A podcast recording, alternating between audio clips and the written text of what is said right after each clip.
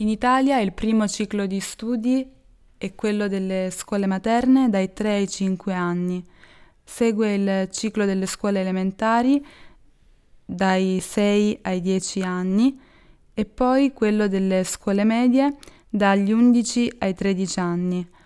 Alla fine delle scuole medie si decide, si deve scegliere in quale liceo o scuola superiore iscriversi se liceo classico, scientifico o istituto industriale, professionale, magistrale, artistico. La scuola superiore dura 5 anni, dai 14 ai 19 anni.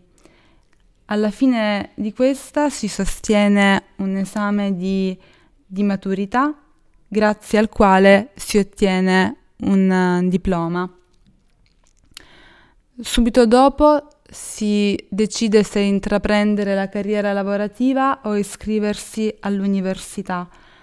L'università dura 5 anni e si divide in un ciclo di studi triennale al quale segue un ciclo di studi magistrale della durata di due anni.